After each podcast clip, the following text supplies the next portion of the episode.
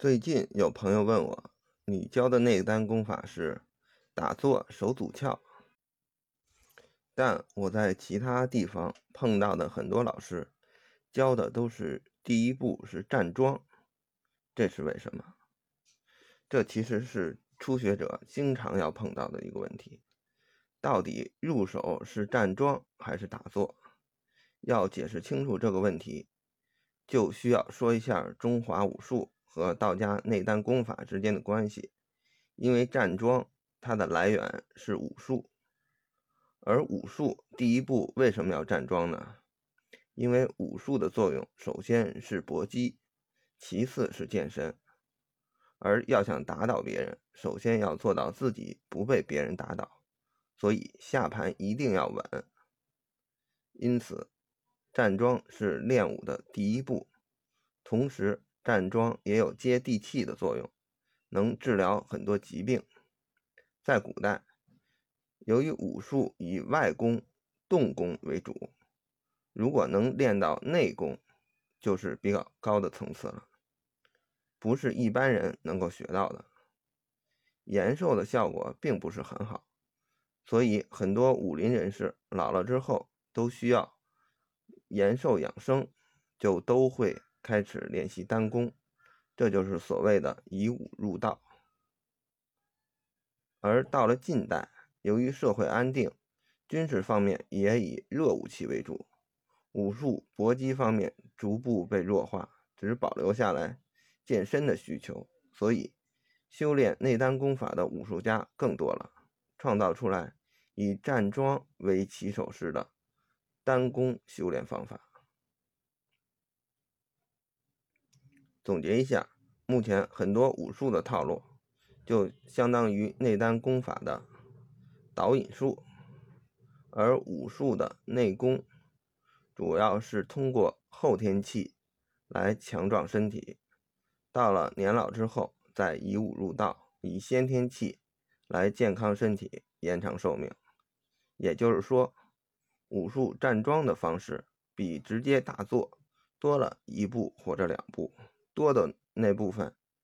是应用地气等后天气，快速强壮身体，解决身体上的一些疾病，同时带来的副作用就是加大了修炼内丹功法的难度和时间。因此，站桩这种方式比较适合年轻人，特别是对身体强壮度有要求的年轻人，还有一些特定疾病的人士，而不适合。与老年人，因为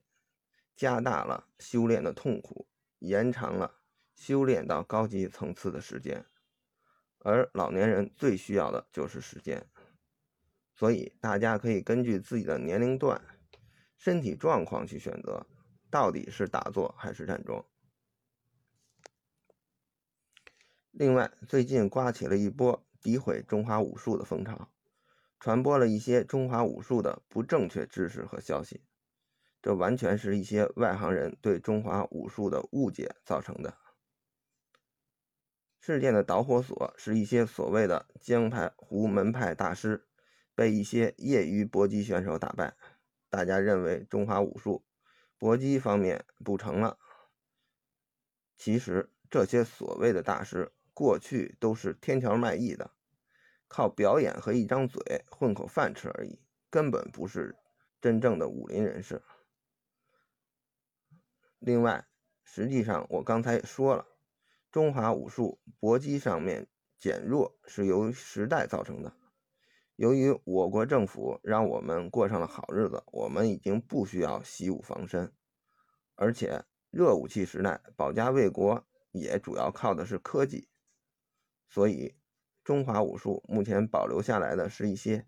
健身用的套路，真正的搏击杀人术很多已经失传了，特别是内家拳功夫需要的内家功法，已经基本没有人练了。而这个内家功法才是中华武术强大之所在。武林高手通过内家功法，把高密度的后天气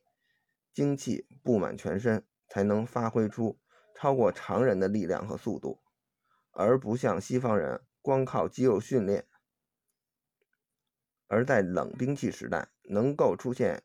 以一当百的武林高手，是因为通过这种布气的方法，使得这些高手爆发出超过常人数倍的力量和速度。而现在大家都不练内家功法，光靠肌肉训练，中国的身体素质很难超过西方人，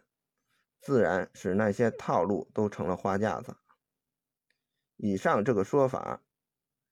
大家如果不信的话，可以百度一下长江大侠吕子健的经历就知道了。如果没有内家功力，一个五十多的老头，如何能够一掌就拍死了？美国五星级上将马歇尔将军的拳师汤姆纽汉，一个年轻小伙子。